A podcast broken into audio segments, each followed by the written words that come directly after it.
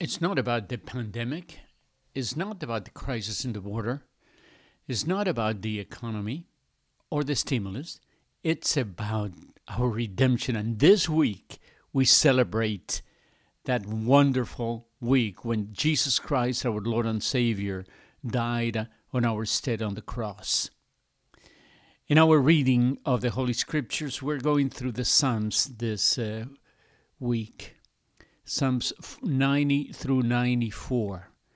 This is part of our program, our reading program. We call it five times five times five. It's five minutes a day, five days a week, and in five years, the whole Bible. And you get it Monday through Friday in your phone or your PC, and you can read it, you can listen to it in English or in Spanish, and join us with the Word of God. Today, it's Psalm 90, it's Psalm of Moses. Listen, verse 2 God, from everlasting to everlasting, you are God. We are human beings with our days are numbered, but you are eternal, our God. Therefore, verse 12, one of my favorite ones, teach us to number our days that we may gain a heart of wisdom.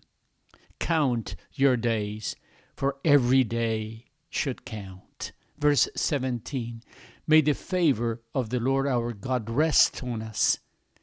Establish the work of our hands. Yes, the work of our hands. Though life expectancy has increased, even so our life is brief. Verse 5 Just like the new grass of the morning. In the morning it springs up new, but in the evening it is dry and withered. And then the psalmist says, Return, O Lord, have compassion on your servants. Again, life on earth is short, and there is less time than you think. But let's pray just like Moses prayed that our days may count count your days and make them count. And make them count by being where God wants us to be. Psalm 91 is one of the favorite Psalms for many, many Christians. That's our reading for tomorrow. Whosoever dwells in the shelter of the Most High will rest in the shadow of the Almighty. Shaddai in Hebrew, El Shaddai, God Almighty. I will say of the Lord, my refuge and my fortress. He will cover you with his feathers, and under his wings you will find refuge. His faithfulness will be your shield. He will command his angels to guard you. Verse 14, Psalm 91. Because he loves me, says the Lord. Remember the Lord's questions to Peter after the resurrection? Do you love me, Peter? Finally, this is what God is after our love and devotion loving the Lord with all our heart and mind. That's our part. Listen to what he promises to do. Psalm 90:14. Because you love me, I will rescue you. I will protect you because you acknowledge my name. And then he says, speaking of us, he will call on me and I will answer. And listen to this I will be with him in trouble. The best of the companies in the worst of times. He says he will be with us when we are in trouble. In Psalm 90, we're told to count our days, but in Psalm 91, we count his blessings upon us.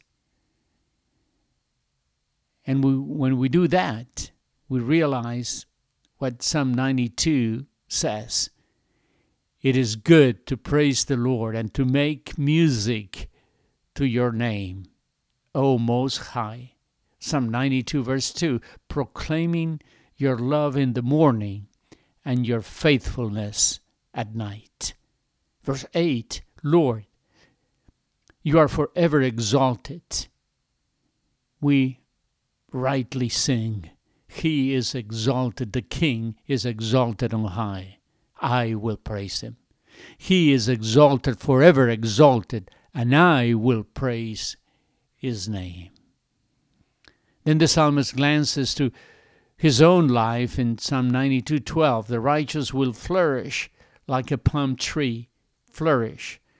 That's just as the plants a couple of weeks after the deep freeze, green again, new life. And a wonderful outlook in verse 14. They will still bear fruit in old age. Yes. It may be a different fruit than when we had our full physical strength.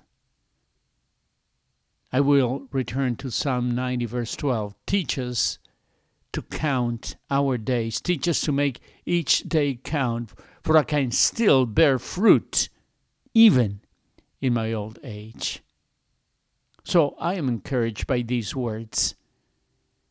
I must see what God is doing and join Him. For God is still at work. John 5 7, Jesus said to them, My Father is always at His work, and I am too working. Then we lift our eyes on high on Psalm 93.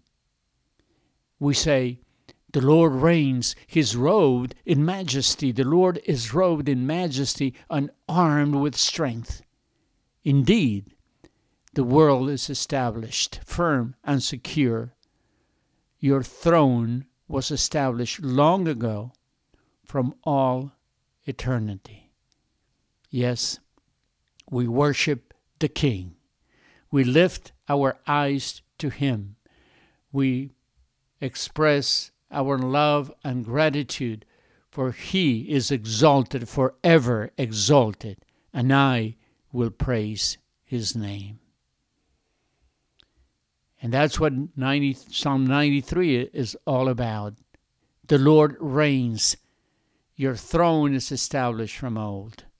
The Lord is mightier than the sea. Verse 5 Holiness adorns your house forever.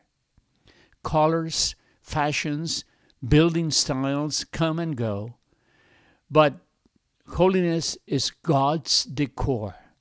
When Isaiah saw the Lord, he saw him high and exalted, seated uh, on a throne, and the train of his robe filled the temple. He noticed that there were three things the angels talked about. The first one was holiness, the second one was holiness, and you guessed it, the third one is holiness. As if that was the single most important word in His presence. I believe that our lack of understanding of God's holiness is the reason why we don't understand God's judgments, God's discipline. And this is the, psalm, the subject of Psalm 94 that we will be reading on Friday on our daily reading of the Holy Scriptures. That, as I said before, we call it five times five times five because it's only five minutes a day, five days a week, and in five years, the whole Bible.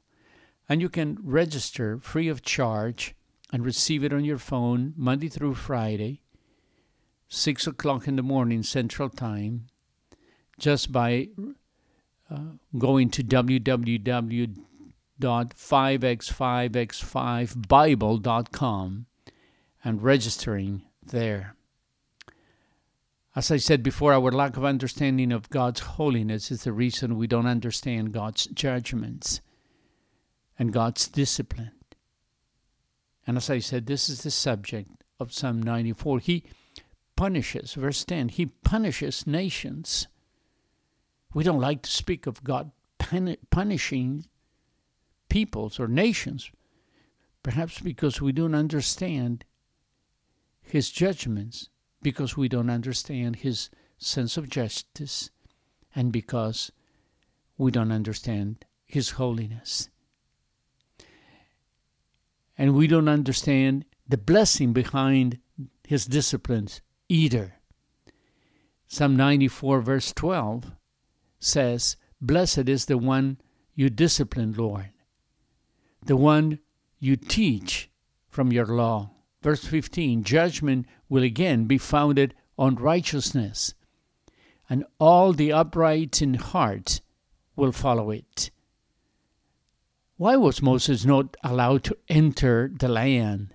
We ask ourselves.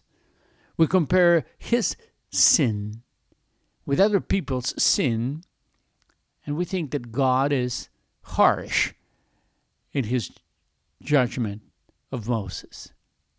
Let me repeat it. One of the reasons we don't understand how God acts and what are his acts of justice is because we don't understand God's holiness. Psalm 94, verse 18 when, he, when I said, My foot is slipping, your unfailing love, Lord, supported me. Verse 19 When anxiety was great within me, your consolation brought me joy. What a stark contrast with what happened on that Thursday night at Gethsemane. His heart was troubled. Mankind's redemption hung on the balance, and he told the Father, Not my will, but your will be done. And the brunt of God's wrath fell on him on that Friday. When Jesus bore our sins, when he took our place on the cross and suffered God's judgment, God was still on the throne. From that forsaken place, the cross, Jesus cried, but not called the Creator as the Father with a tender title of Abba or Dad. He referred to him, to the Father, as God. And he cried, My God, my God, why have you forsaken me? And the reason is because he was laying on him the iniquities, the sins of our all. He for, forsook him so that he would embrace us. And that's why this season we praise the Lamb of God, pure, spotless, who paid for our sins on the cross, the mystery of redemption, the good news of the gospel the power of God unto salvation in the most unjust act in all eternity. Jesus, the innocent one, dying for all of us on the cross because he loved us and he wanted to save us forevermore. And you have never turned over your life to Jesus Christ, this is the moment to do it. Repent. Trust in the Lord. Tell him, Lord Jesus, I repent. Forgive me. Come into my heart. I want to know you as you know me. Be my Lord and my Savior. Happy Easter. Amen.